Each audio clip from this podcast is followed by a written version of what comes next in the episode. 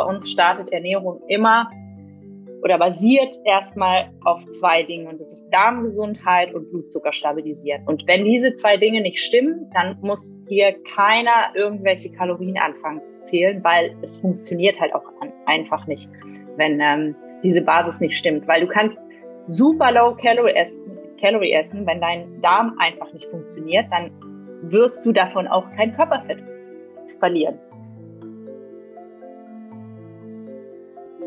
Die Schleimhaut, die aufgebaute, die löst sich halt und das ist halt einfach schmerzhaft so. Wenn du ein Stück Haut hier abreißt ähm, oder nach einer Wunde auf einer Brust, das, tut ja auch weh, aber unser Körper schützt uns ja vor diesen Schmerzen oder vor dem Schmerzempfinden mit diesen Prostaglandinen.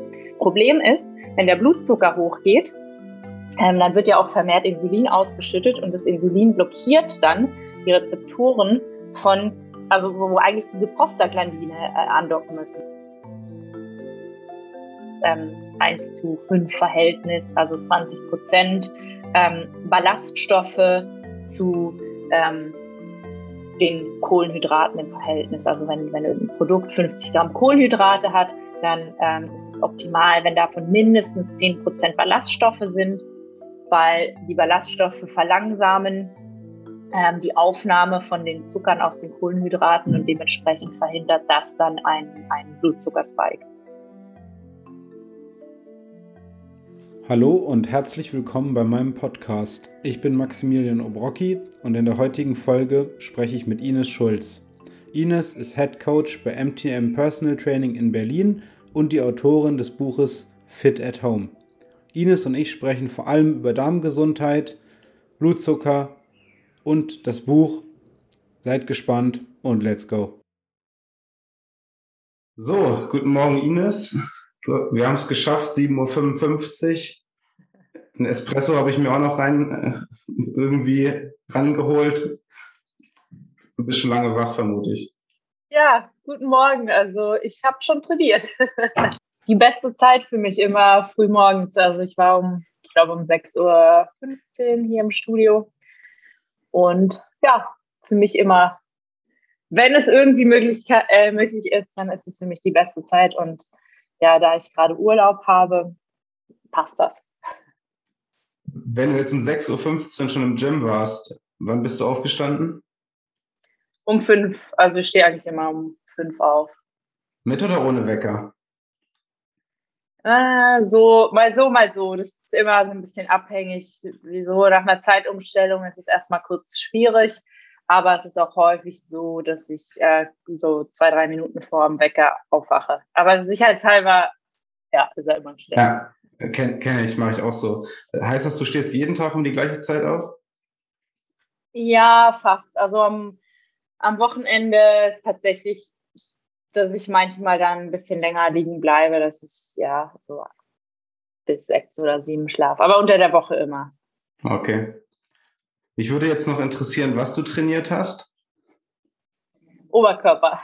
Also Klimmzüge, Dips, Bankdrücken, das habe ich noch gemacht. Äh, Rudern und Power Race ist so eine Übung. Also. Ja, ich, ich kenne sie, also so eine, wo du seitlich auf der Bank liegst. Ja, genau. Wie viel Kilo?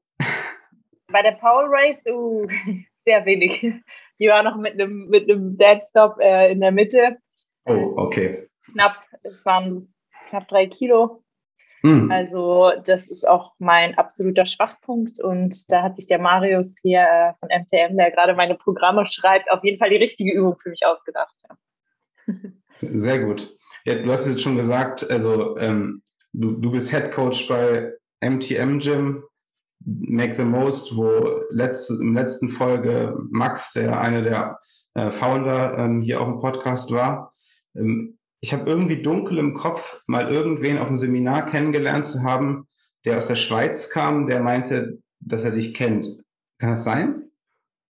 Bist du aus der Schweiz? Sein. Ja, ich bin aus der Schweiz, hm. genau. Ich bin äh, auch für MTM hierher gezogen vor dreieinhalb Jahren.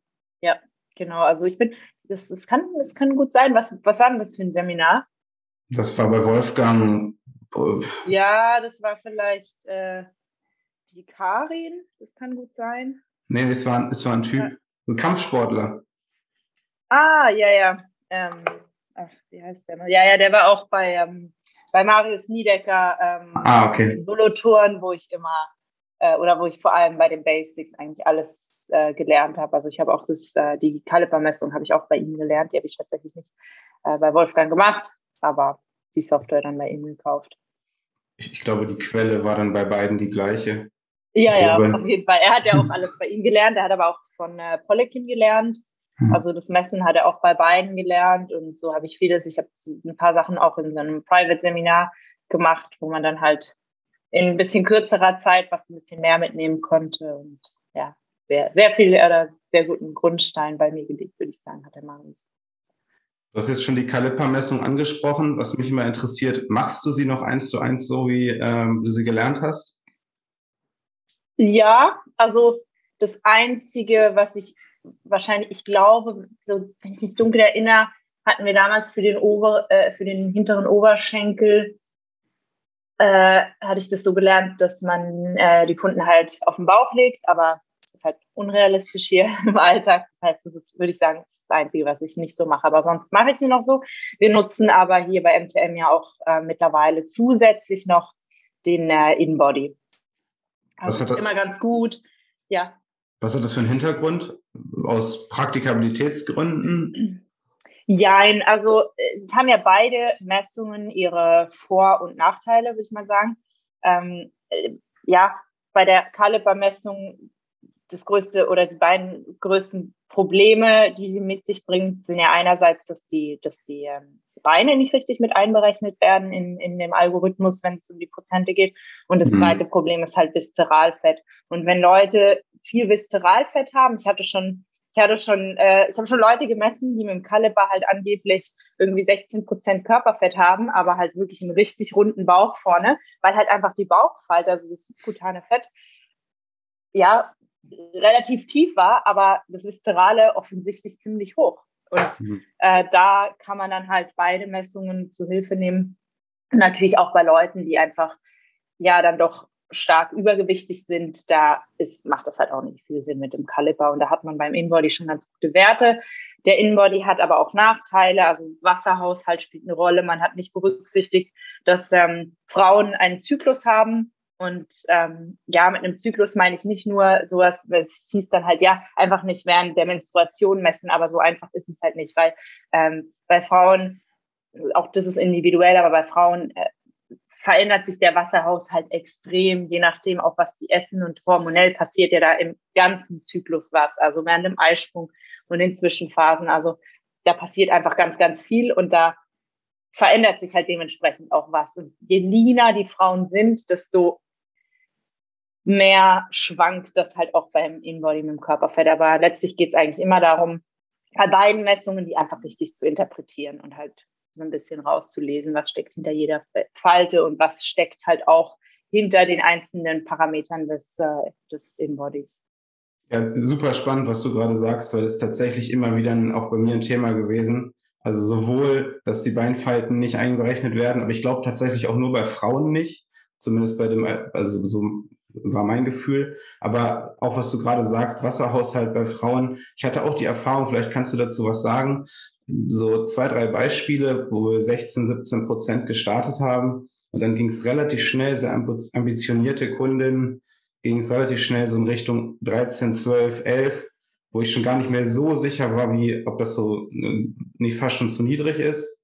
Ähm, und dann äh, gab es aber so ein, so ein Setback, würde ich sagen, wo dann auf einmal so das Gefühl des, des sehr aufgequollen Seins äh, plötzlich kam. Ist ungefähr, was ich meine. Ja, das ist halt, also klar, einerseits der Zyklus, der eine Rolle spielt, andererseits spielt es ja auch einfach eine Rolle, wie man oder wie schnell und auf welchem Wege man halt zum, zu diesem guten Ergebnis gekommen ist. Das ist halt, oder Jojo-Effekt und solche Geschichten spielen da ja auch eine Rolle und gerade wenn, also Frauen, das merke ich auch immer wieder, tendieren auch gerne dazu, dann einfach mal zu wenig zu essen, weil sie schnell ans Ziel kommen wollen und denken, das, das ähm, ist nachher nachhaltig, ist es aber nicht. Ich hatte gerade auch ein Beispiel mit einer Kundin, ähm, die sich dadurch, und das war jetzt auch nicht so abgesprochen, aber das hat sich irgendwie bei ihr so entwickelt, die halt einfach zu wenig gegessen hat und irgendwann kam es dann halt wirklich mal zu diesem genaueren Gespräch und habe ich gesagt, track das mal, wie wenig das wirklich ist. Und äh, die hat halt ja, dann Körperfett immer so zwischen 12 und 14 Prozent und die sieht halt auch schon muskulös aus, die ist schlank und die verbrennt halt auch schon gut was. Und die war halt irgendwie bei 1200 Kalorien, was halt viel zu wenig ist. Und sie wollte noch mehr, noch leaner werden. Und dann habe ich ihr halt erklärt. Und da, da war genau dieses Thema, das du gerade angesprochen hast, dass auch so, so ein Gefühl manchmal so von aufgeschwemmt sein. Und da, das Problem ist halt einfach, dass ihr ganzer Körper auf, auf Sparflamme ist, ihr Motor sozusagen, so nenne ich das immer gerne, der braucht halt eigentlich viel, viel mehr, weil sie halt schon einen starken, großen Motor hat. Und wenn der halt nicht die, genügend von den Nährstoffen bekommt, wie soll der denn dann richtig arbeiten? Dann sind halt so Geschichten wie Immunsystem wird runtergefahren, ja. Ähm, äh, sonst Schlaf kann leiden, also ganz, ganz viele Dinge. Und wo, wo will man, also habe ich ihr dann auch gesagt, wo willst du denn noch hin mit den Kalorien, um abzunehmen? Das funktioniert so nicht. Und jetzt müssen wir halt tatsächlich so ein, so ein Reverse-Dieting machen, wo sie halt wirklich jede Woche zehn Prozent mehr Kalorien isst, damit wir da mal ein Stück drüber kommen. Und da wird sie jetzt halt mal erstmal zwei, drei Kilo zunehmen. Ähm, also das gehen wir natürlich ganz bewusst an, damit wir uns nachher wieder in der Mitte einpendeln, weil ihr Körper halt so auf Sparflamme ist. Und da ist dann eben genau das Problem da und deswegen müssen wir jetzt irgendwie wieder die Mitte finden, wo es gesund wird und wo man dann halt auch in, in einem gewissen Rahmen dahin kommen kann und das Körperfett reduzieren. Das heißt, es funktioniert nicht einfach nur immer weniger zu essen und immer lower mit den Calories zu gehen und das ist auch nicht nachhaltig. Und bei MTM ist halt sowieso unser Ziel, nicht einfach schnelle Ergebnisse in zwei, drei Monaten, ähm, in denen sich die Leute abkrampfen und, und am Ende dann ein halbes Jahr später wieder dastehen und sich schlechter fühlen als, die, als, als davor, bevor sie zu uns gekommen sind. Und das ist halt auf gar keinen Fall unser Ziel. Wir wollen langfristig und nachhaltig mit den Leuten arbeiten und wirklich einen Lifestyle-Change und nicht schnelle Ergebnisse und mal schnell ein Bild erreichen. Das ist halt nicht unser Plan muss ich einmal kurz äh, vielleicht auch noch sagen, das ist auch nicht mein Ziel, ähm, nur damit es äh, einmal klar ist. Ja, das, das, wollte ich damit auch absolut nicht sagen. Das äh, glaube ich auch nicht, dass das dein Ziel ist. Ja, aber, aber es, es, gibt tatsächlich halt ähm, Trainer oder Institutionen, die halt so arbeiten. Und ich meine, bei manchen ist es ja auch gerechtfertigt, sage ich mal. Es kommt ja auch immer daran, äh, darauf an, was halt wirklich das Ziel ist. Und ich meine, wenn man jetzt im Bodybuilding, im Wettkampfbereich oder so arbeitet, dann ist es ja auch nochmal, es ist halt Wettkampf, es ist ganz anderes, auch wenn ich der Meinung bin, dass man es auch da ein bisschen smarter machen kann, als es manchmal passiert. Aber das ist halt was anderes, als wenn man äh, ja Leuten halt bei ihrem Lifestyle helfen möchte und, und das ganze Gesundheitspaket ein Thema ist. Absolut. Ich würde gerne noch mal kurz was zu dem Thema Reverse Dieting sagen, weil da ja auch irgendwie, wenn du das Ganze machst, klar kann man das auch ohne Kalorien steuern, aber letztendlich, wie du schon sagst, ist es ja eine, eine sukzessive Erhöhung von Kalorien. Das heißt, gibst du deinen Kundinnen oder Kunden Kalorienziele oder ist das eher was, was du so sozusagen über, du isst ein Stück Fleisch mehr und dann hast du halt automatisch mehr Kalorien? Also im Normalfall ähm, bin ich gerade bei Frauen kein großer Fan von Kalorienzellen, eben gerade mit den Dingen, die ich hier zu, zu, unseren, zu unserer Mission genannt habe. Ähm, es gibt aber immer wieder Einzelfälle, bei denen ich das mache. Also es ist auf gar keinen Fall etwas, was wir von Anfang an machen.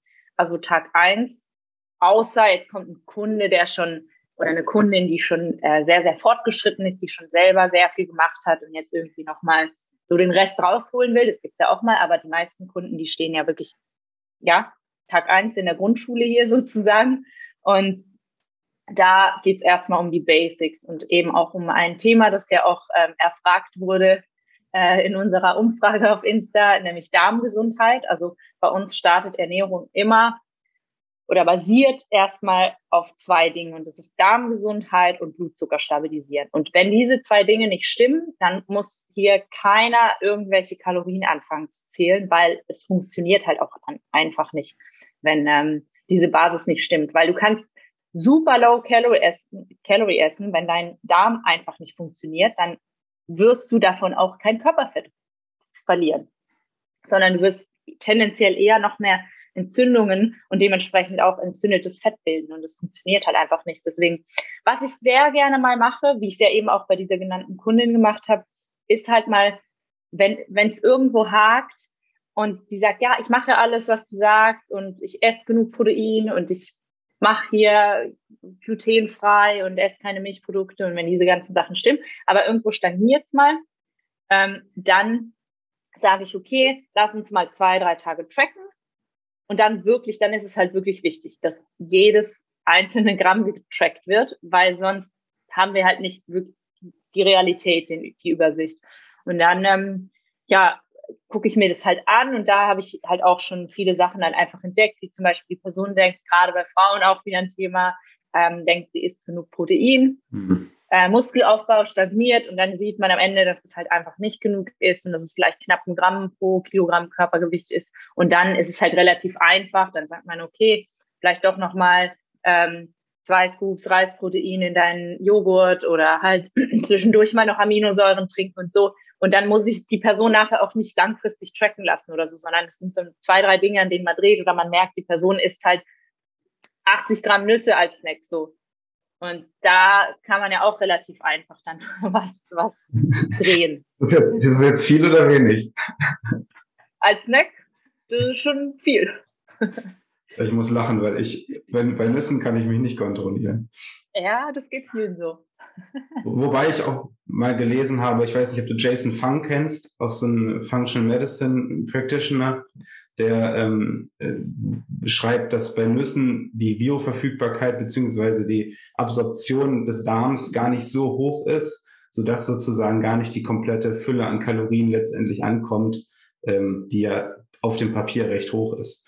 Ähm, ja, aber ja und nein. Also ich, ich würde das ein bisschen oder die Überlegung, die ich mir dahinter vorstellen kann, ist halt, dass Nüsse ja auch gewisse Antinährstoffe enthalten, die halt auch gegebenenfalls, also bei Mandeln weiß ich, dass das so ist, dass eben der Darm dementsprechend Mühe hat, das richtig aufzuspalten, was aber, wenn das wirklich ein Problem ist, das hängt auch immer so ein bisschen vom Mikrobiom und von verschiedenen anderen Geschichten ab, ähm, dann kann es trotzdem auch dazu führen, gerade wenn man es damit übertreibt, dass der Darm dann auch wieder in der Funktion limitiert ist. Und das führt zwar dann nicht zu direkten Kalorienaufnahme, aber wieder zu Entzündungen. Und hm. Entzündungen führen auch wieder zu mehr Körperfett. Hm. Ja, da gebe ich dir recht. Ähm, lass uns doch mal ganz kurz, wenn wir jetzt schon beim Thema Darmgesundheit sind, einmal ganz kurz äh, vielleicht einen Step zurück machen. Jetzt sind wir schon fast beim Thema so Sensitivitäten, sondern ähm, wie, wie zeichnet sich denn, oder anders gefragt, merkt, kann jemand auch nicht merken, dass er eine schlechte Darmgesundheit hat? Weil es ist ab und zu bei so das Thema, so jemand kommt, isst halt viele Antinährstoffe, sagt aber ja, mein Darm ist halt so gut. Wie ist da deine Erfahrung?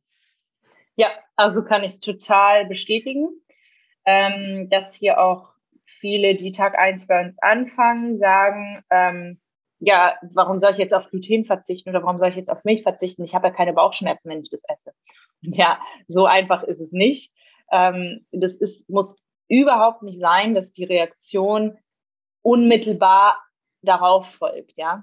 Also natürlich ist es so, wenn man, wenn man eine Allergie hat, aber wir sprechen halt hier nicht von einer Allergie, sondern wir sprechen von Unverträglichkeiten. Ähm, und die, deswegen spricht man ja auch zum Beispiel von einer äh, Silent Inflammation, also mhm. ähm, na, so einer stillen Entzündung. Und das sind ja auch eigentlich die in Anführungsstrichen schlimmeren Geschichten, weil die sind halt chronisch dann und da ist ständig irgendwas entzündet und der Körper muss arbeiten. Und die, dadurch, dass, dass eben zum Beispiel der Darm dann durchlässig wird, also so ein bisschen Leaky Gut-Geschichten und so, die ja dann auch sehr, sehr typisch dafür sind, ähm, die führen ja am Ende dazu, dass, dass ähm, das kann man sich ja auch immer so gut mit diesem Schrankensystem vorstellen oder an der Darmschleimhaut. Das ist quasi so, so die Schranke, die geht auf, wenn Nährstoff kommt, der in den Körper soll und den der Körper will, ähm, dann geht die halt auf. Und wenn da Sachen kommen und Stoffe, die nicht für den Körper innen gemacht sind, dann äh, bleibt die Schranke zu, ja. Aber eben die, die, die genannten Allergene wie Soja, ähm, äh, Milchprodukte, äh, glutenhaltiges Getreide, auch eben äh, Antinährstoffe in, in anderen äh, Lebensmitteln, wie auch Hülsenfrüchten zum Beispiel. Ähm, Soja, sowieso ein großes Thema. Zucker natürlich auch zusätzlich. Ähm, ja, die fangen dann an, die Darmschleimhaut so zu reizen. Und das muss nicht unbedingt in Bauchschmerzen äh, wahrnehmbar sein. Und dann ähm, funktioniert die Schranke halt nicht mehr richtig. Die wird dann halt ja so ein bisschen zerstört oder das Schrankensystem wird so ein bisschen zerstört und dann ist die Schranke immer so ein Stückchen offen. Und dann kommen halt eben diese Nährstoffe oder eben nicht mal Nährstoffe, sondern einfach Substanzen in den Körper, die halt nicht dafür gemacht sind. Und die verursachen dann in dem Körper Entzündungen und die führen dann eben auch unter anderem zu Sachen wie äh, entzündetes Körperfett. Und es können auch ganz, ganz viele andere Sachen sein, die, die, die gar nicht so bewusst wahrgenommen werden, auch, auch Schlafprobleme und, und, und. Mhm. Und ja, da muss ich den Kunden halt auch immer erklären, wenn die da sitzen, ja, ich habe keine Bauchschmerzen, ja, aber du sitzt schon hier, weil du ja Körperfett reduzieren willst. Und viele von denen sagen, ja, ich habe schon alles hier mit Kalorienzählen und so weiter probiert, es funktioniert nicht. Und dann äh, kann man da auch erklären, warum das nicht funktioniert. Ja. Und ich denke mal, deine Erfahrung ist auch, dass wenn jemand kommt mit völlig eigentlich Dingen, die damit vielleicht so erstmal objektiv nichts zu tun haben, wie Menstruationsbeschwerden oder äh, whatever. Ne? Alles möglich, ich habe alles schon gesehen und man streicht dann Allergene raus und dann wird das auf einmal besser. Das kennst du wahrscheinlich auch, oder? Ja, also kann ich total unterschreiben.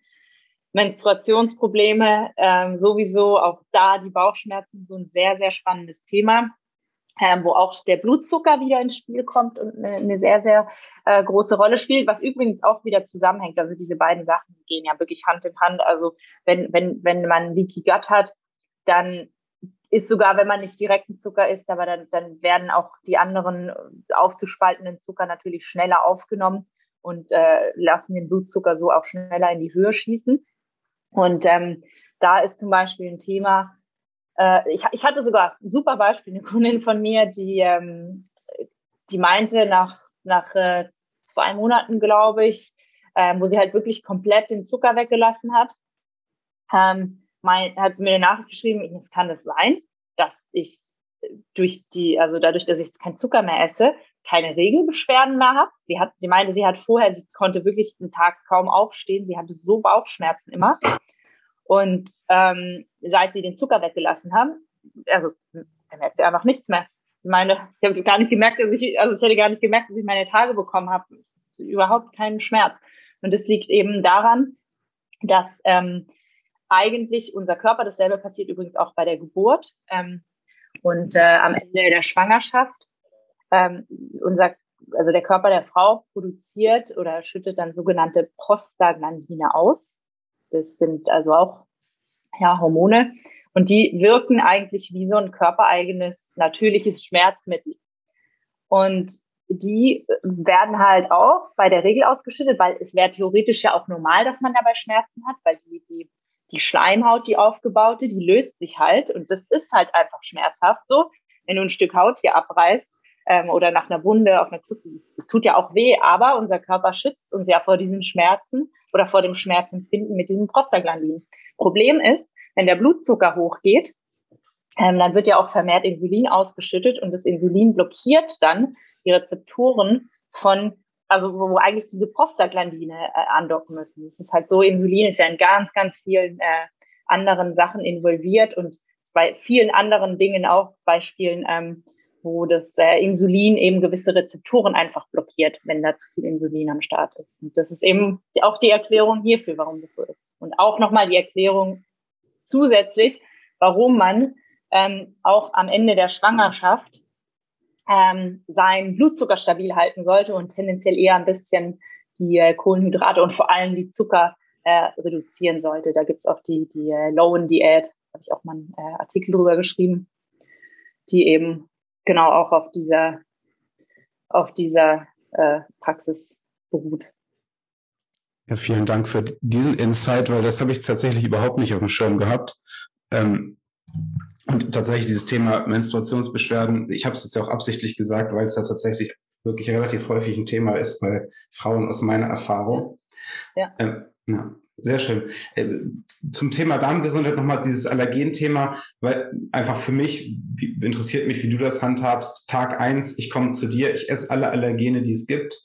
Müssen alle von heute auf morgen raus oder sagst du, das eine ist schlimmer als das andere und wir machen das Step by Step, die ersten, whatever, vier Wochen kein Gluten, vielleicht dann, oder ist es auch sehr individualisiert, je nachdem, was vielleicht aus deinem Gefühl am meisten gegessen wird? Ja, also bei uns ist es ja sowieso sehr grundsätzlich sehr individualisiert. Deswegen machen wir, Max hat es, glaube ich, auch im letzten Podcast schon äh, angetönt, dass wir vorher einen, einen Assessment-Fragebogen den Leuten schicken, wo wir auch erstmal so ein bisschen rausfinden, was ist wichtig für die Leute, wie sieht deren Alltag aus, was essen die normalerweise, wie viele Mahlzeiten essen die. Ähm, und dann haben wir auch, wenn wir den ersten Termin haben, immer sehr viele Fragen, die wir sonst noch stellen für ein Gespräch und ähm, stellen dementsprechend dann auch äh, Ziele auf, Langzeitziele und äh, Kurzzeitziele. Das Kurzzeitziel ist natürlich immer so für einen Monat, bis wir die nächste Messung haben. Und da ist es grundsätzlich so, dass wir mit dem Frühstück starten als Step 1. Ja, also okay. und beim Frühstück, ich habe auch das äh, Frühstücksbuch für MTM geschrieben, ist auch so ein kleines Rezeptbuch, wo noch so ein paar Infos drinstehen. Und dann schauen wir mit den Leuten zum Beispiel, hey, Seite XY und da und da und da, die drei Frühstücke, die würden für mhm. dich passen. Man muss ja auch mit der Person sprechen, ernährt die sich vielleicht vegetarisch oder was auch immer und da gibt es halt auch immer Lösungen. Ähm, und dann suchen wir zusammen drei Sachen aus, wo die Person sagt, okay, das wird für mich realistisch funktionieren, das kann ich mir vorstellen. Und ähm, da sind ja automatisch die Allergene schon nicht mehr drin im mhm. Frühstück. Mhm. Ja. Das heißt, da, da müssen wir es gar nicht reinnehmen. Und das ist eigentlich normalerweise das Erste, was wir machen.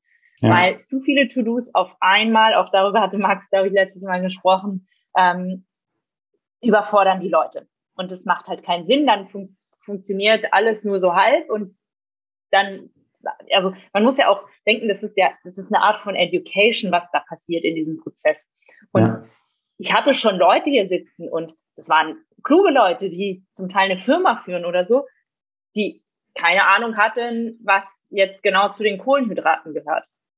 Also das fängt ja schon zum Teil bei den ganz einfachen Basics an. Und da kann man, ein Mensch, der den wirklich einen busy Alltag hat, der kann sich ja auch nicht den ganzen Tag damit beschäftigen. Und deswegen muss man diese Steps ein bisschen kleiner gehen. Und selbst da passiert es immer wieder mal, dass während einer Stunde dann so aufkommt, wenn man PT hat, so was gab es zum Frühstück, ja, oder was gab es zum Mittagessen? Ja, da war noch so ein bisschen äh, Creme fraiche dazu. Und dann sage ich, ja, aber du sollst ja keine Milchprodukte essen. Und dann kommt halt, ja, gehört es auch zu den Milchprodukten? Ja, ja klar. Ja, das, das, das, und das ist gar nicht abwertend oder so gemeint, aber das ist halt vielen dann einfach nicht bewusst und dann muss man halt einfach immer wieder viele Gespräche da, ja. dazu führen. Und darum macht es halt Sinn, diese To-Dos wirklich aufzuspalten und wenn ich zum Beispiel jemanden habe, der, der, der sich wirklich von ganz, ganz viel Milchprodukten ernährt ähm, und auch ein bisschen Gluten isst, der sagt dann vielleicht trotzdem, ja, also Milchprodukte, schaffe ich gerade noch nicht. Ich würde jetzt mal mit dem Gluten anfangen, weil ich glaube, das kriege ich hin. Und das wäre dann vielleicht der zweite Step im zweiten Monat bei der Person. Und weil es macht ja, deswegen muss man halt wirklich immer das Gespräch suchen, weil es macht ja keinen Sinn, ein To-Do zu setzen, wo man weiß, dass es nicht funktioniert. Und deswegen stelle ich den Leuten einfach ganz, ganz gerne die Frage immer, ist es realistisch für dich, das so und so zu machen? Und dann kommen später natürlich noch andere Themen dazu. Also klar, der, der Zucker, den würde ich wahrscheinlich sogar noch vorher priorisieren. Also weil der Blutzucker stabilisieren gehört ja auch zum Frühstück und das würde ich meistens ja sogar noch vor den anderen Allergenen machen. Und dann halt eben, je nachdem, was für die Person realistisch ist, Gluten, Milchprodukte. Manchmal geht es auch beides gleichzeitig, aber das hängt eben auch davon ab, ja, wie der Alltag aussieht und, und, und wie die Person sich vorher ernährt hat. Machst du bei Milchprodukten gar keine Unterscheidung? Also, wie ich das jetzt aus der, ich habe ja, reden wir vielleicht gleich noch drüber, über dein, dein Buch. Ähm, grundsätzlich alles, was du sagst, ist fast sehr ähnlich zu dem, was ich auch meinen Klienten erzähle. Also ist ja grundsätzlich halten wir wieder die gleiche Flagge in die Höhe. Bei Milchprodukten, was mich interessiert, ist, ähm, ist für dich von äh, da eigentlich alles problematisch oder ist äh, Quark besser als äh, Milch beispielsweise oder ist Käse vielleicht auch besser als Quark? Gibt es da für dich Unterschiede? Ähm, also der einzige Unterschied, den es für mich gibt, ist der Unterschied zwischen Kuhmilchprodukten und Ziege-Schafmilchprodukten. Ähm, wenn Darmgesundheit Prio Nummer eins ist erstmal, das sieht man ja auch unter anderem bei den Falten oder sonstigen Geschichten, äh, Körperfett und so weiter, dann ähm, sollten die Milchprodukte, und zwar alle Milchprodukte, erstmal zwei bis drei Monate gemieden werden, damit der Darm sich erstmal erholen kann. Wenn man merkt, dass dann großer Fortschritt passiert, ähm, dass die Falten geringer werden, man merkt ja auch, ob die Falten hart und entzündet sind oder ob die weicher werden, also die ganzen Geschichten und eben die Falten, die auch für oder mit Darmgesundheit zusammenhängen. Ähm, wenn sich das positiv entwickelt hat, und ich weiß, dass es der Person dann auch den Alltag in der Ernährungsweise erleichtern kann und so halt auch das nachhaltig wird, dann sage ich, okay, gut, ähm, wir versuchen das mal mit ein bisschen Ziegenmilchprodukten, also mal ein bisschen Feta zum Beispiel oder mal ein bisschen Schafquark. Und ähm, aber ansonsten, wir, wir nutzen ja hier auch als Post-Workout, also bei Kunden, wo jetzt eben der Darm sich soweit äh, regeneriert hat, nutzen wir auch das Ziegenwhey und eben kein Kuhmilch-Whey. Mhm. Ähm, grundsätzlich, also Kuhmilch sind ganz, ganz äh, viele weitere Dinge. Es geht ja auch nicht nur, wie manche Leute denken, einfach nur um Laktose. Laktose ist eins der Probleme. Und dann denken die auch so, laktosefrei ist vielleicht besser, aber auch das ist zum Beispiel auch bei gewissem Käse, der schon von Natur aus fast laktosefrei ist. Aber laktosefrei, äh, laktosefreie Milchprodukte bedeutet ja einfach nur, dass die Laktose äh, mit Hilfe von Enzymen zu äh, Galaktose aufgespaltet wird, ja. Und mhm. Galaktose kann auch sehr problematisch für den Körper sein. Das Einzige, was wir damit vermeiden, ist, dass wir Bauchschmerzen bekommen, weil der Darm das Problem hat, das aufzuspalten. Aber die Galaktose gelangt dann in unseren Körper und das ist halt nicht so optimal. Was dazu kommt, ist halt auch Casein, ist auch ein Allergen. Ähm, das große Probleme mit sich bringt. Äh, hinzu kommt natürlich äh, Wachstumshormone, selbst wenn das Bio-Weidetier ist. Ähm, das in Kuhmilch sind Wachstumshormone, die sind ja dazu da, damit das Kalb wächst. Das, das mhm. hat ja mhm. einen Grund, so das ist ja von der Natur so gedacht und die sind halt nicht unbedingt äh, für uns gedacht. Und äh, es ist halt so, dass die die die die Zusammensetzung, die chemische Zusammensetzung von äh, Ziegenmilchprodukten, die ist unserer äh, Muttermilch am nächsten und deswegen ist sie auch am verträglichsten für uns und das merkt mhm. man auch. Also ich kenne auch ein paar Leute, die dann auch wirklich reagieren auf, also dann auch mit Bauchschmerzen oder so auf Kuhmilch, aber auf Ziegenmilchprodukte nicht. Ja. Und dazu hey. kommt, dass Ziegenmilchprodukte auch nicht so eine so eine Massenware äh, natürlich sind wie Kuhmilch. Also ja. in so einem Liter Kuhmilch, wie viel Milch von wie vielen verschiedenen Kühen ist da drin? Ja, keine Ahnung, sag du es mir. Aber klar, dann, ich verstehe deinen Punkt. Ich, und durch diese vor allem krasse Verarbeitung ähm, bilden sich ja auch so, ich glaube, Xenoöstrogene, so körperuneigene Östrogene. Ähm, genau, also die dann auch auf den Hormonstoffwechsel ja. ähm, eine Wirkung haben. Ja, und ich glaube, das Thema Milchprodukt ist ja gerade bei die meisten haben Gluten vielleicht inzwischen mehr auf dem Schirm als, als äh, Milchprodukte. Und tatsächlich dieses Ziegenwhey, welches nehmt ihr da? Weil ich glaube, es ist ziemlich schwierig zu bekommen. Ja, also wir, wir nutzen das äh, von LSP, ist auch ziemlich das einzige. Äh, Max und Malte hätten, glaube ich, gerne auch mal ein eigenes gebaut, aber es ist also kaum, ja. eine, kaum eine Chance an, an diese Ziegenmolke ranzukommen, ist echt schwer. Also das Einzige, was ähm, ist auch deutlich teurer nochmal geworden in die, im, im letzten Jahr des LSP. Aber genau, das ist das, äh, was wir nutzen. Das Aber, heißt, ja. Sag ruhig, alles gut.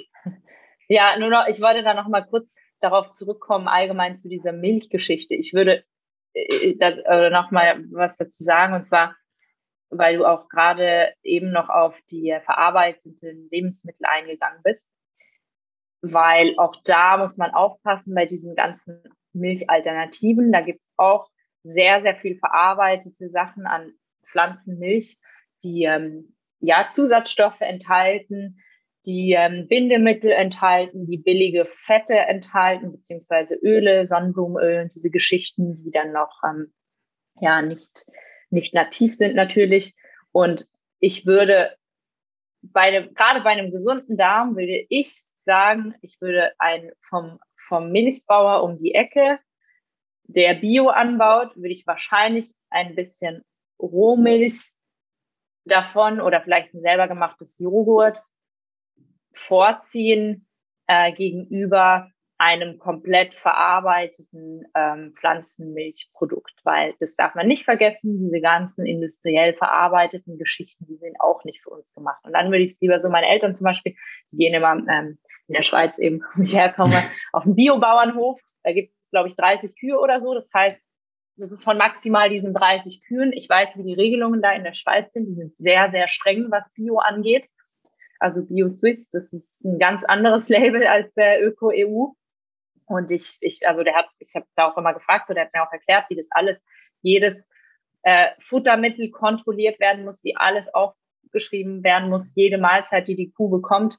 Ähm, und ich weiß, dass die Kühe da frei rumlaufen, dass sie sich bewegen, dass sie eben keine Antibiotika-Geschichten und so bekommen. Und meine Mama, die holt da immer äh, frische Rohmilch und macht da selber einen Joghurt draus mit, äh, mit äh, diesen Joghurtkulturen da kann man vielleicht auch nochmal zu der Frage von eben dazu sagen, klar, also fermentierte Sachen, äh, Milchsäurebakterien, die ja sowieso äh, oft ein Problem ist. Also wir arbeiten hier auch mit Stuhlproben mit den Leuten äh, und Lactobacillen, Bifido und diese Geschichten, die sind meistens zu tief bei den Leuten.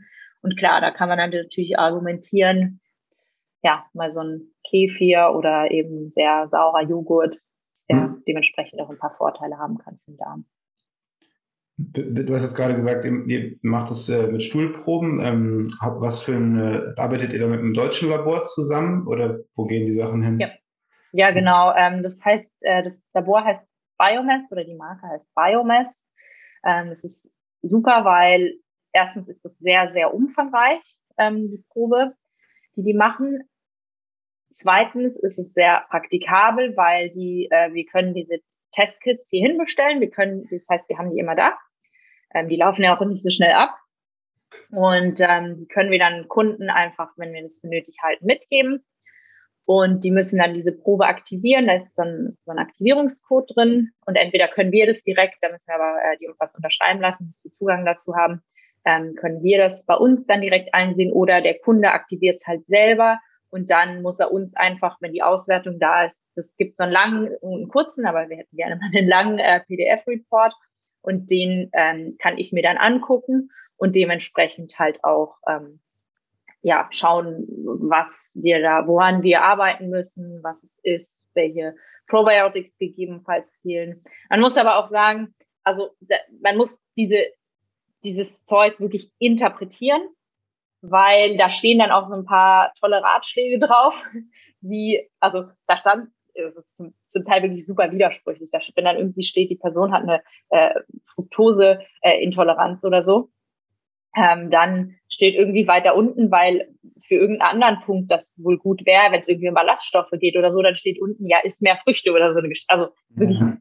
totaler Schwachsinn. Deswegen muss man halt wirklich gucken, dass die Leute einem dann diese Probe schicken, damit man es wirklich richtig interpretiert und halt guckt, ähm, was das Thema ist. Und manchmal ist es halt auch einfach ein super Tool gerade bei Kunden, wie du sie eben genannt hast, die kritisch sind und sagen, ja, ich habe doch keine Bauchschmerzen und so, ich habe kein Problem mit dem Darm. Wenn die dann mal in der Stuhlprobe sehen, dass sie halt äh, 45 von 100 Punkten haben, dann wissen sie dann doch auch schwarz auf weiß, dass da irgendwas nicht ganz okay ist, auch ohne Bauchschmerzen. Ja, ein gut, guter Tipp, weil wir haben immer mit, ähm, oder ich habe mit äh, Viom eine Zeit lang, ja. kennst du vielleicht auch, aber war jetzt in Corona-Zeit ein bisschen schwierig, Sachen in die USA liefern zu lassen. Deswegen, ja. äh, das, ähm, das heißt, ihr gebt dann auch sozusagen Probiotics wirklich gezielt nur die, die sozusagen benötigt werden und nicht einfach so ein, so ein hier von, weiß ich nicht, so ein Standardprodukt, wo dann Bifidobakterien, wie heißt das? Bifidobacterius? Ja, Bifido und Lacto. Und genau, das ist ja immer so ein Standardprodukt, ne? Ja, also es ist natürlich schwierig. Du kannst jetzt nicht jedes, also das, das ist ja wirklich, das ist ein seitenweise langer Report und da werden sehr, sehr viele, wobei das natürlich immer noch nicht alle umfasst, aber da werden sehr, sehr viele ähm, ja, Darmbakterien aufgelistet und es ist natürlich auch nicht immer möglich, wenn da jetzt ein paar einzelne fehlen, ein einzelnes Produkt da, dafür ähm, zu finden. Ähm, aber ja, man versucht es halt möglichst gut. Was, was auch noch dazu kommt, ist, dass die auch selber, so Biomis hat auch selber Supplemente und also mit, mit Probiotics und die empfehlen da auch immer einen, einen Typ von diesen Supplement-Zusammensetzungen. Äh, meistens machen wir das auch so, dass wir das nutzen für die Kunden und dann aber zusätzlich äh, gegebenenfalls noch mit anderen äh, Dingen und Produkten arbeiten und natürlich auch mit der Ernährung, weil es reicht ja manchmal nicht einfach nur also ich bin sowieso der Meinung, Supplemente und diese ganzen Sachen, dafür muss schon erstmal die Ernährung stimmen, weil auch da äh, kann es ja problematisch werden überhaupt mit der, mit der Aufnahme von den Mikronährstoffen und äh, Darmbakterien, dass die auch bleiben, wie zum Beispiel, also man kann so viele äh, Darmbakterien da supplementieren, wenn man nicht genug Ballaststoffe isst, dann füttert man die Darmbakterien nicht und dann sterben die halt auch wieder. Dann kann man die supplementieren, wie man will. Das hm bringt dann halt nicht viel. Da habe ich in deinem Buch gelesen, dass du sagst, 20 Prozent Ballaststoffe sind, ähm, sind optimal beim ja, Kohlenhydrat. Also wenn, wenn, genau, wenn ihr, wenn ihr ein Kohlenhydrat lebt, also optimal, das, das ist natürlich klar für Darm, also für Darmgesundheit und für, fürs Mikrobiom auch sinnvoll, aber ähm, diese Angabe, die bezieht sich vor allem darauf, dass eben der Blutzucker davon nicht, ähm, nicht einen Spike macht.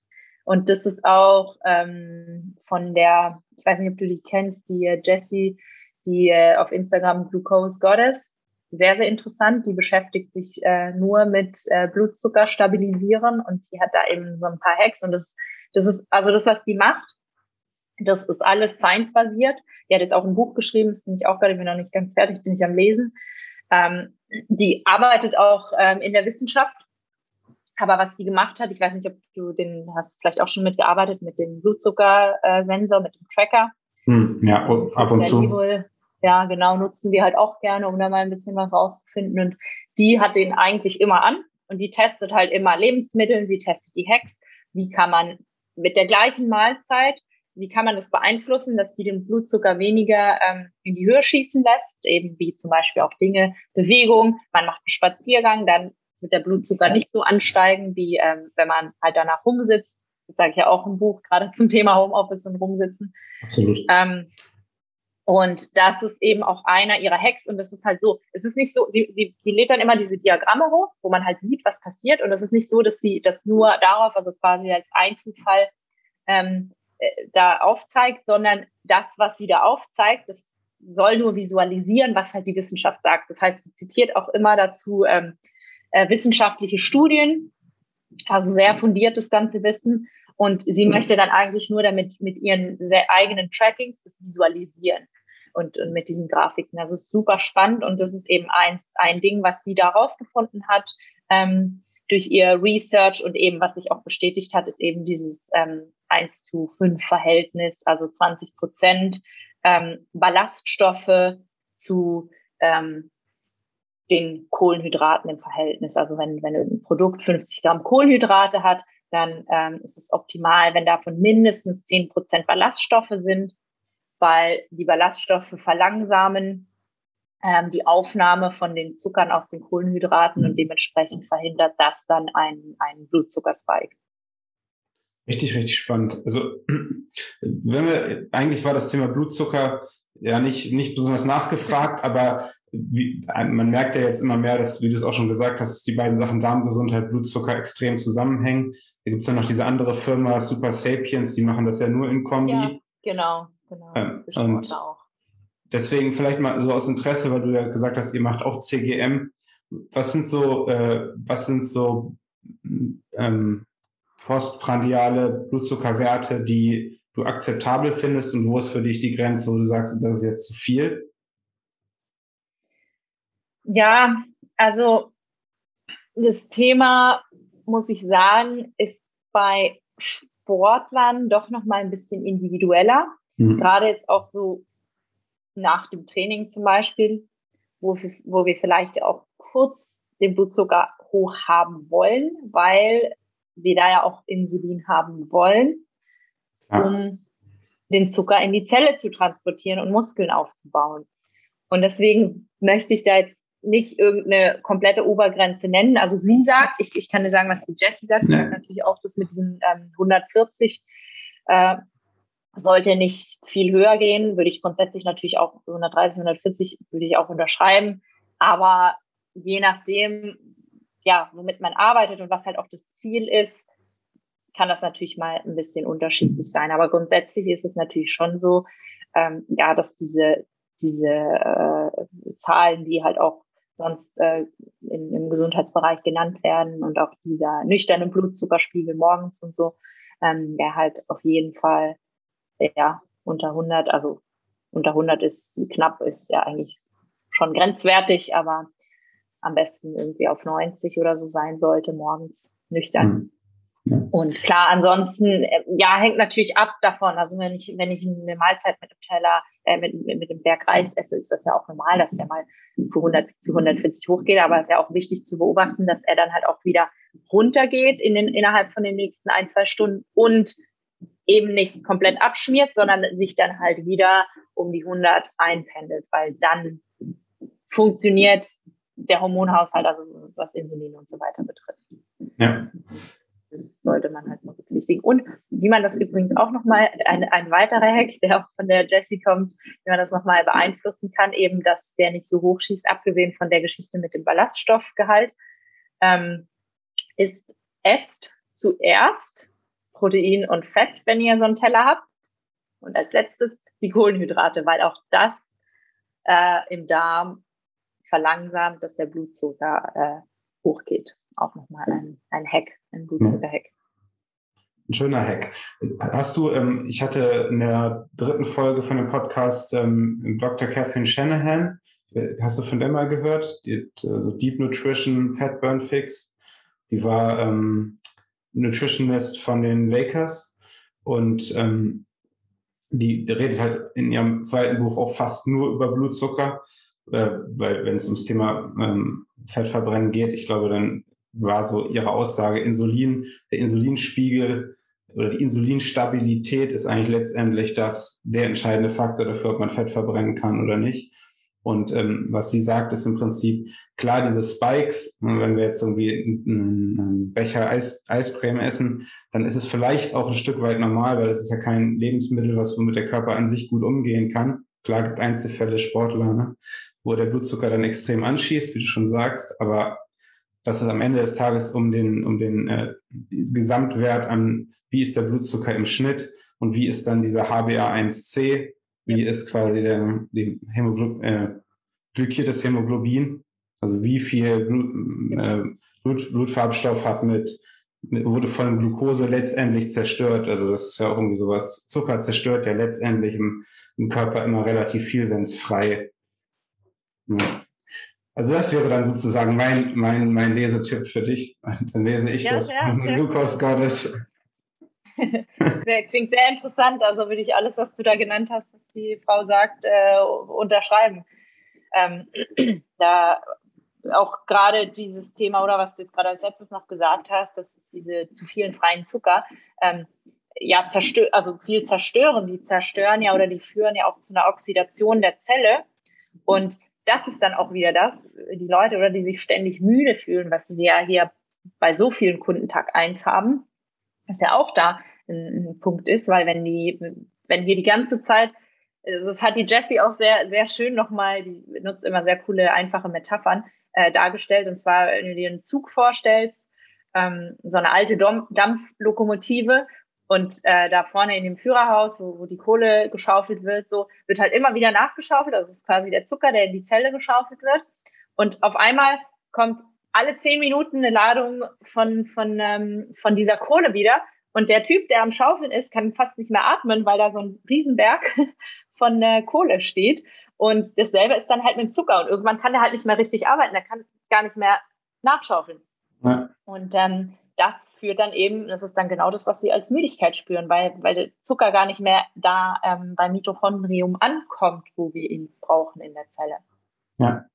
was, was vielleicht, das geht jetzt vielleicht zu weit, aber ich weiß nicht, du kennst bestimmt auch David Sinclair, ähm, Longevity-Forscher und was, was äh, ist, glaube ich, nicht nur er, sein, sein, sein Ansatz sozusagen ist jetzt genau, wir gehen von der gleichen Basis auf, äh, aus, dass der, der Typ, der die Kohle schaufelt, müde wird.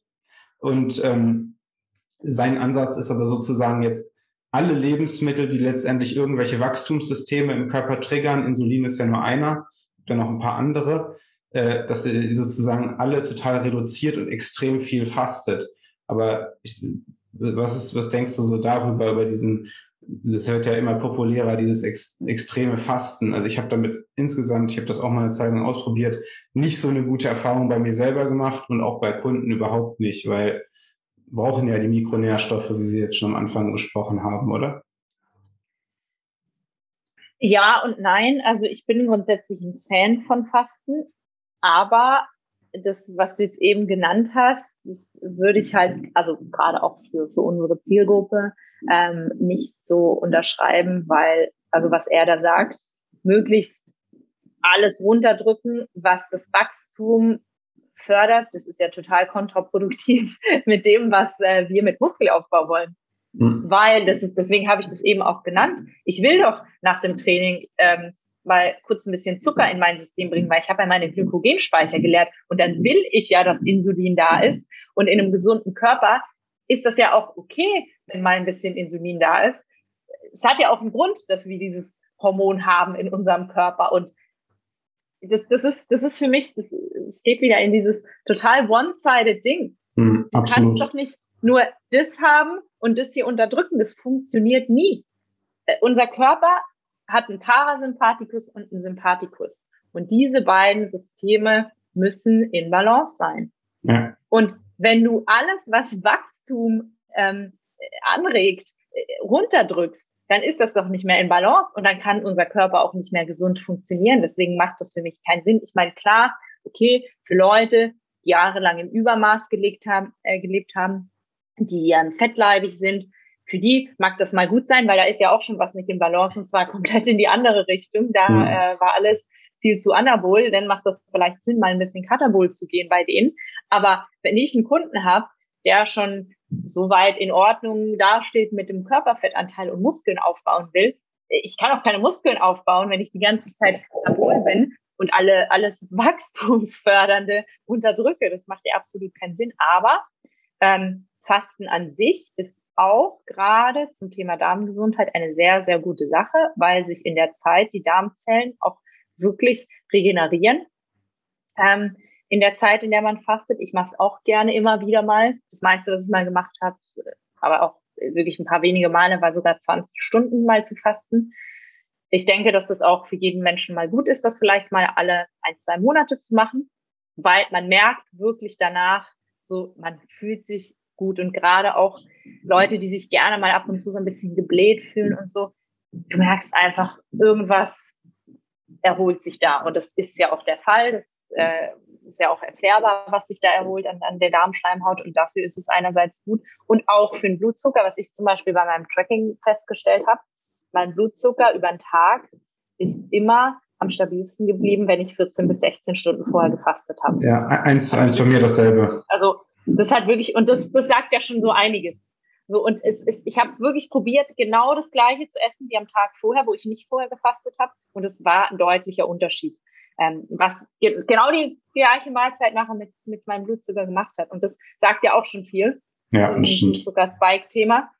Aber klar, es kommt natürlich darauf an, was dein Ziel ist. Und gerade, also Männer, auch hier die Jungs, ähm, der, einer von uns, einer unserer Coaches, der meinte halt auch, so, er merkt so, dass ihm das gut tut, aber er merkt halt auch, dass er dann schnell Muskeln abbaut. Weil einerseits musst du halt auf deine Calories kommen, gerade als Mann. Wenn du muskulös bist und halt vielleicht sogar noch ein bisschen mehr zunehmen willst, dann ist es natürlich schwierig, weil es da doch ein bisschen katabol ist und du dann halt, ja, deine Kalorien danach ziemlich kompakt irgendwie reindrücken musst, ja. Aber mhm. grundsätzlich ähm, bin ich sehr überzeugt davon und Fasten ist ja auch was Natürliches. Das sehr, sehr weit in die Vergangenheit zurückliegt schon. Wir waren ja eigentlich gezwungen, immer mal zu fasten. Und das ist halt auch wieder was, wofür unser Körper ja eigentlich auch einfach gemacht ist.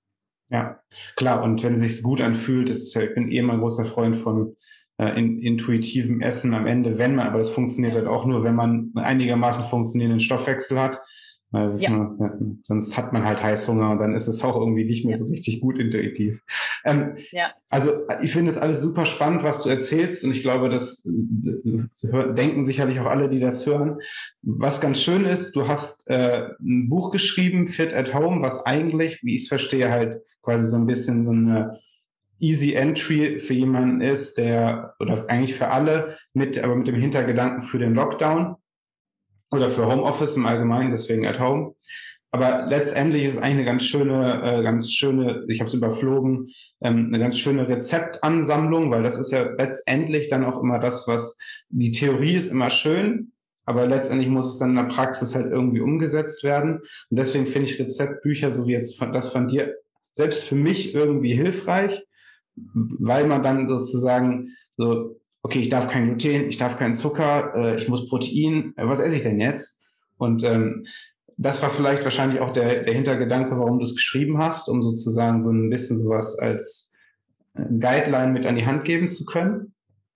Ja, auf jeden Fall. Also ist auch äh, hier hat es wahrscheinlich fast jeder von unseren Kunden sich auch geholt, weil es halt ein mega Support ist und ähm, ich schreibe ja auch immer wöchentlich den Newsletter für MTM, auch immer solche Rezepte kommen. Und mein Motto, ähm, eine Kundin, Schrägstrich Freundin, äh, die zitiert mich auch immer damit und sagt, sie hört auch überall, wenn sie irgendwo essen geht oder so, meine Stimme. Es gibt für alles eine gesunde Alternative. Und es ist halt wirklich so. Ja, die Leute fragen natürlich, was esse ich denn jetzt? Jetzt kann ich kein Brot mehr essen. Ja, es gibt auch für Brot Alternativen. Ähm, es gibt für Cracker Alternativen. Ähm, es gibt für Nudeln Alternativen, die super lecker sind, für Soßen, für Pesto, für Kuchen, auch wenn man mal einen Treat äh, sich gönnen möchte. Es gibt für alles wirklich eine Alternative. Und ich wollte vor allem da in diesem Buch halt zeigen, dass das auch einfach geht, dass das schnell geht. Und ich glaube, es sind ungefähr 70 Rezepte oder so drin. Und dass die Sachen halt auch einfach sehr gut schmecken. Und da habe ich bis jetzt auch äh, positive Feedbacks dafür bekommen, dass die Sachen wirklich gut sind und ähm, funktionieren. Und klar zu dem Thema ähm, Fit at Home, das ist natürlich sehr zeitgemäß, es passt. Ich denke auch, dass das Homeoffice, also aktuell ist es ja auch so, dass es immer noch ähm, sehr verbreitet ist und dass es auch sicher ein Stück weit bleiben wird. Es gibt ja auch mittlerweile viele, die einfach für Firmen arbeiten, die ihren Sitz in irgendeiner komplett anderen Stadt oder in einem anderen Land sogar haben. Habe ich auch Kunden, bei denen das so ist. Und äh, dazu ja, ist dieses Thema deswegen einfach aktuell und so hat es ja auch eben, wie du sagst, nach dem Lockdown und so viele Leute getroffen, dass die da in so einem Tief hängen geblieben sind. Ähm, ja, nichtsdestotrotz sind natürlich alle Tipps und Ideen für jeden, auch der, der nicht im Homeoffice ist, super hilfreich. Ähm, und ja, genau, ich wollte das halt auch so ein bisschen, so bisschen lockerer gestalten. Das ist halt nicht, das sind die Leute, die das Buch lesen oder die jetzt, ja, überall irgendwo in Deutschland sind, die sind vielleicht auch nicht alle so so streng oder so krass ambitioniert wie vielleicht manche Kunden, die hierher kommen. Aber genau für die will ich halt auch zeigen, dass es auch da funktioniert und dass auch die was Gutes für ihren Körper tun können, ohne das jetzt vielleicht alles ganz so strikt immer zu machen. Und ähm, es ist mir auch bewusst, dass sicher gewisse Leute, die das Buch kaufen, jetzt auch nicht zu 100 Prozent nur noch das machen, aber dass es ihnen vielleicht eine Anregung gibt und einfach ein Bewusstsein. Und was ich halt allgemein, und ich denke, das sollte heute auch in den Gesprächen ein bisschen, äh, ja, äh, rauszuhören sein, dass es halt einfach nicht schwarz-weiß ist. Und das ist nicht einfach, das ist schlecht und das ist gut. Und klar gibt es ein paar Basics, eben auch das Thema wie mit den Allergenen. Aber selbst da, ich habe Kunden, die können ab und zu ein bisschen Dinkel essen, weil deren ihr Darm ist gesund, die haben tiefe Falten, die schlafen gut, die haben ein gutes Energielevel warum soll ich sie da limitieren, wenn die sich ihr Dinkelbrot selber backen möchte? Das, das funktioniert doch mit einem Urgetreide. Und da gibt's halt nicht einfach schwarz-weiß. Und klar, das kann man natürlich hier mit Kunden eins zu eins deutlich individueller nochmal gestalten. Ja. Nee, also ich glaube, dass es, dass es tatsächlich sehr, sehr hilfreich ist, weil, weil es vor allem halt auch eine Erfahrung liefert. Also wenn man jetzt Nehmen wir jetzt mal an, jemand kauft sich das Buch, würde ich jetzt mal einfach so als Empfehlung aussprechen und äh, sucht sich, was weiß ich, vier Frühstücksoptionen und rotiert die mal einen Monat durch und isst dann halt nicht das, was er sonst isst. Vorausgesetzt, er hat vorher nicht auch schon gut gegessen. Äh, die Erfahrung zu machen, wie viel Energie man dann am Vormittag haben wird und ähm, wie sich einfach vieles ändern wird. Ich meine, wir bei uns wahrscheinlich, wir beschäftigen uns schon länger damit. Wir fühlen uns, wir essen, also was, was bei allen, was Trainern oder Coaches, die ich kenne, äh, hängen bleibt, egal wie schlecht man sich ernährt, das, das Frühstück bleibt meistens gut. Ähm, ja. Aber ja, also wie gesagt, das wäre jetzt meine Empfehlung. Das Buch kaufen, Frühstücksoptionen und anfangen. Und ähm, ich weiß nicht, ob man es jetzt hier sagen äh, kann. Äh, was ich mich natürlich gefragt habe, ist, du ähm, äh, fliegst heute nach Italien. Jetzt gerade das Land, wo ich denke, dass ähm, äh, die, die größten, die größten Versuchungen in, aus der kulinarischen Welt gibt. Ergibst du dich ja, dem dann auch? Versteh, äh, nee, ich verstehe das immer überhaupt nicht, wenn die Leute sagen, ja, ich war in Italien, da musste ich die ganze Zeit Pizza und Pasta essen. Das ist absoluter Schwachsinn. Ey, wirklich, ich war letzten Sommer mit einer Freundin, ähm, die eben auch bei mir trainiert und die das Ganze auch sehr ernst nimmt. mit ja, immer mal ein paar Ausnahmen und ein paar Treatments, aber ja, einen sehr guten Fortschritt gemacht. Ähm, und wir waren in äh, Süditalien, Ampulien, bei Lecce. Oh, super schön, oder? Wir haben wirklich so gut gegessen. Und wir hatten ein einziges Mal eine Pizza. Die war sogar, gibt es da mittlerweile auch, glutenfrei. Man konnte sich zwischen ganz vielen glutenfreien Teigen entscheiden und die war 1A super lecker. Also überhaupt nicht irgendwie komischer Teig oder so. Und wir haben da den ganzen, also wir, was wir da gegessen haben, waren halt alles so, so, ähm, so zum Beispiel Rindstatar, ähm, auch Fisch, super viel frischen, rohen Fisch haben wir gegessen. Antipasti, also da kommt übrigens auch bald ein Newsletter-Rezept äh, zu Antipasti. Also so eingelegte Oliven und Gemüse, ähm, viel eben mit, mit, mit diesem guten Olivenöl. Und klar, manchmal ist man da in Versuchung und vielleicht snackt man auch mal kurz zu bei ein, zwei Stückchen Brot.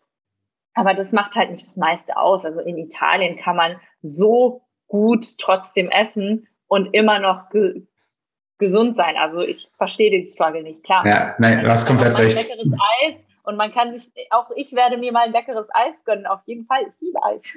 Aber es ist halt nicht die Regel, sondern es ist eine, ein bewusstes Treatment und das tut mir dann auch gut in dem Moment und es ist auch in Ordnung so und da habe ich auch kein schlechtes Gewissen. Aber die Basis, wie du schon eben genannt hast, sowas wie das Frühstück, es wird immer funktionieren. Und da habe ich sogar bei dem einen Hotel vorher angefragt, ob die irgendwie auch glutenfreie ähm, Optionen haben, ob die eine Mandelmilch organisieren können. Und ähm, es gibt wirklich selten ein Hotel, das da sagt, nee, mache ich nicht. Wenn man vorher fragt und ein bisschen vorausplant, dann machen die das auch. Du hast natürlich völlig recht. Also nirgendwo kann man so gutes Essen kriegen wie im Italiener. Besonders Fleisch, Fisch, ne? Ist schon richtig. Ja, ja. Vielleicht für Vegetarier dann ein bisschen schwieriger. Ja, aber Oder auch das nicht? da gibt es Gemüsegerichte und Risotto. Stimmt auch wieder. Geschichten. Also ich war sogar, meine, meine Vermieter hatten mich letztens eingeladen und die sind, also er vor allem, er ist äh, wirklich ein Italiener aus dem Bilderbuch, also auch Dirigent. Ähm, und ähm, die hat mich eingeladen und wissen, wie ich mich ernähre ähm, und was ich so beruflich mache. Und er hat mir dann vorher geschrieben, ja, so, wie war das? Kein Gluten, kein Zucker und so weiter. Und ja, dann hat er halt extra für mich ein super äh, leckeres äh, Safran-Risotto gemacht mit ähm, äh, genau extra die ganze Zeit eine Stunde gerührt, weil sonst funktioniert das nicht ohne Parmesan, aber er hat es hingekriegt. Und ähm, dann so äh, Saltimbocca mit äh, so, so einer äh, Butter und äh, Salbeiblättern und so. Also äh, wahnsinnig lecker, was der gemacht hat. Und eben, es war italienisch und es hat funktioniert trotz meinen Sonderwünschen. Mega. Ines, wir, wir, reden jetzt seit einer Stunde. Ich weiß, du musst gleich äh, zum nächsten ja. Termin. Gibt es noch ähm, irgendwas, was du hier äußern möchtest, ähm, wo man dich findet, ob man, wo man das Buch kaufen kann, Irgend, irgendwas? Du kannst jetzt alles loswerden. ja, äh, sehr gerne. Genau, also ihr findet mich auf jeden Fall auf Instagram, coach.ines und natürlich auch über den äh, MTM-Account findet ihr mich. Also könnt mir da gerne folgen oder auch meine Frage stellen, wenn das ist. Und ähm, genau, ansonsten mein Buch, das findet ihr eigentlich überall in jeder Buchhandlung hier in Deutschland. Ähm, und auch online auf Amazon, auf Hugendubel, mit denen habe ich ja auch mal so ein kleines Event gemacht online. Das findet ihr auch auf meinem Instagram noch. Ähm, das ist ein Video, auch ein längeres, mit ein paar Infos. Ja, genau. Und ansonsten ähm, glaube ich, habe ich alles mir Wichtige gesagt. Nicht schwarz-weiß denken, das Leben und eben auch die Ernährung in Balance sehen und auch den Körper in Balance sehen. Nicht zu one-sided denken. Super. Ich danke dir. Danke. Hau rein. Tschüss.